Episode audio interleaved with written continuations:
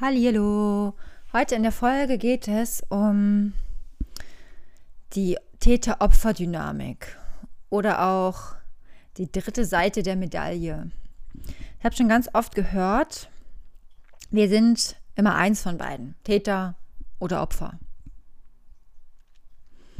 Ich bin aber der Meinung, wenn wir uns auf den Weg der emotionalen Heilung begeben, sind wir weder das eine noch das andere. Aber zunächst erstmal, was ist Opfersein überhaupt? Also zum Beispiel, wenn ich in meiner Kindheit gelernt habe, meine Bedürfnisse zu unterdrücken und mich im späteren Leben immer wieder darüber beschwere, wie scheiße alles läuft, dass es den anderen viel besser geht, dass ich zu kurz komme, dass die anderen immer bekommen, was sie wollen, aber ich ja nicht, ich muss immer kämpfen und hart arbeiten, sonst werde ich übersehen. Und keiner wertschätzt das, was ich hier überhaupt tue. Oder zum Beispiel, in äh, narzisstischen Beziehungen lasse ich mich immer wieder unterdrücken und klein halten. Gebe Verantwortung und Entscheidungen ab, überhaupt, um überhaupt in meine Kraft zu kommen. Aus Angst, möglicherweise nicht geliebt zu werden, wenn ich für mich aufstehe, einstehe.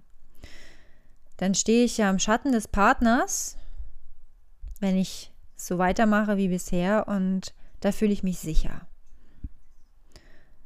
Aber ich fühle mich nicht gesehen und wohl fühle ich mich auch nicht damit. Deswegen jammer ich dann rum und beschwere mich.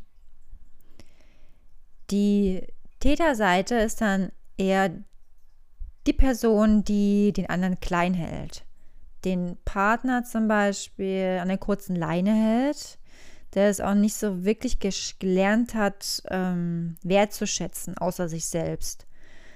Ähm, also nicht gelernt den anderen wertzuschätzen, weil er sich dadurch emotional selbst in Gefahr sieht.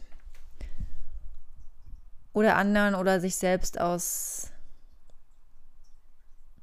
aus Angst, etwas zu verbieten oder sich selber zu verletzen. Also entweder andere zu unterdrücken oder sich selber aus Angst. Und dadurch verbietet man sich selbst was und verletzt sich auch selber. Dann ist man eigentlich der Täter für sich, für sich selbst. Oder man tut eben gar nichts und lässt das so alles zu und alles machen. Ist man eher eine Opferenergie. Das Opfer fokussiert die Aufmerksamkeit auf den anderen im Sinne von, ich selber bin nicht wichtig, der andere ist wichtig. Und wer das nicht gelernt hat. Und der Täter fokussiert die Aufmerksamkeit auf sich selber. Ich bin wichtig, ich das, ich jenes, ich welches, auch aus, aus, auch aus Angst. Das kann jetzt aber auch nicht komplett für eine Person, es sind verschiedene Anteile in uns. Das heißt, man kann heute in der Opferenergie sein, morgen in der Täterenergie oder das kann sich auch stündlich ändern, sozusagen. Und beides, Opfer, Täter, diese Mechanismen dürfen in den Ausgleich kommen.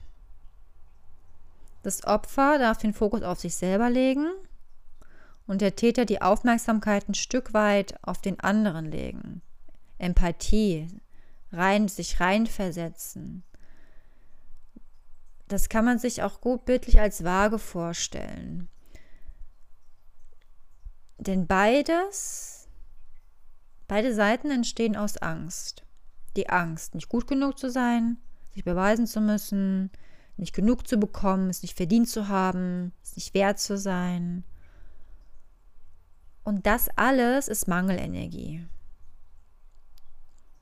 Der Täter bzw. die Anteile, die in der Täterenergie sind, dürfen, bei Narzissten sieht man es halt besonders gut, die dürfen ihre Ohnmacht fühlen und Ohnmacht integrieren. Das Opfer darf die Eigen, in die Eigenermächtigung kommen, in die Selbst- Behauptung. Selbstbehauptung kann aber auch wieder negativ sein, wenn ich es gegen mich selbst richte, dem ich mich beweisen muss und nur beweise, um es anderen zu zeigen, aber eigentlich will ich es gar nicht. Das Opfer darf also auch in die eigene Kraft und Stärke kommen, die es, die, es die ganze Zeit wegdrückt. Das Opfer ist meistens in der Herzenergie unterwegs, hat Verständnis für alles und jeden, nur nicht für sich selber. Und der Täter ist eher so in der Solarplexus-Energie im Bauch unterwegs, will Macht um jeden Preis, um Kontrolle zu haben und auszuüben. Weil da die Ohnmacht auf gar keinen Fall gefühlt werden will. Die dritte Seite der Medaille ist also der Ausgleich beider Energien. Darum geht es auch oft in diesen zwischenmenschlichen Verbindungen, zum Beispiel in Beziehungen wenn sich Empath und Narzisst in eine Verbindung begeben oder in anderen Konstellationen, wie zum Beispiel auch in äh, Arbeitsbeziehungen. Oder auch einfach Menschen, die man, denen man so im Leben begegnet. Oft sind es dann auch Menschen, die sich über, also wenn man, also oft wird die andere Seite auch abgelehnt.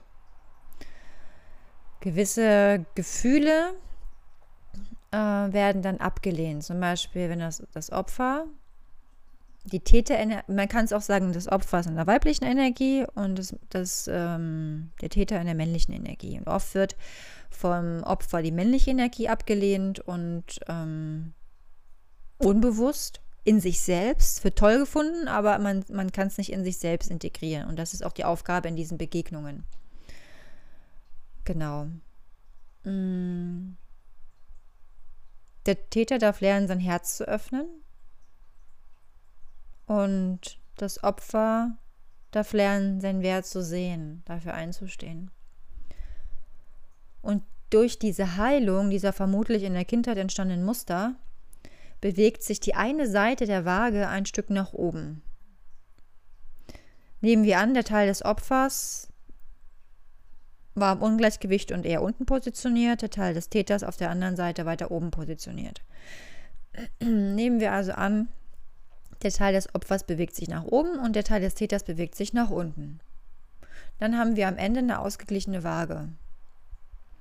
Und dann erst, dann erst ist die Beziehung auf Augenhöhe möglich. Ohne dass sich die eine Seite verstecken muss und ohne dass sich die andere Seite überpräsentieren muss dann ist, es nämlich, ist nämlich eine Verbindung entstanden zwischen beiden Seiten.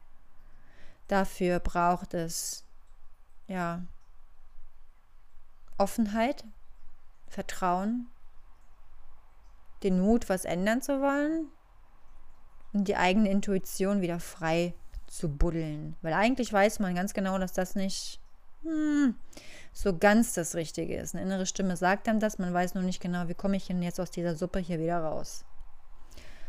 Aber es ist möglich, wir bewegen uns nicht nur Opfer, Täter, Opfer, Täter, es ist auch möglich, da rauszukommen, indem wir diese verletzten Anteile, die sich in der Kindheit gebildet, entstanden sind, ähm, indem wir die wieder aus ihrer emotionalen Erstarrung rausholen.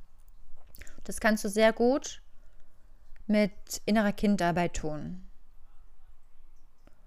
Und das wird auch meine, das Thema meiner nächsten Folge werden. Und wenn du magst, dann freue ich mich, wenn du da wieder einschaltest. Bis dahin, ciao.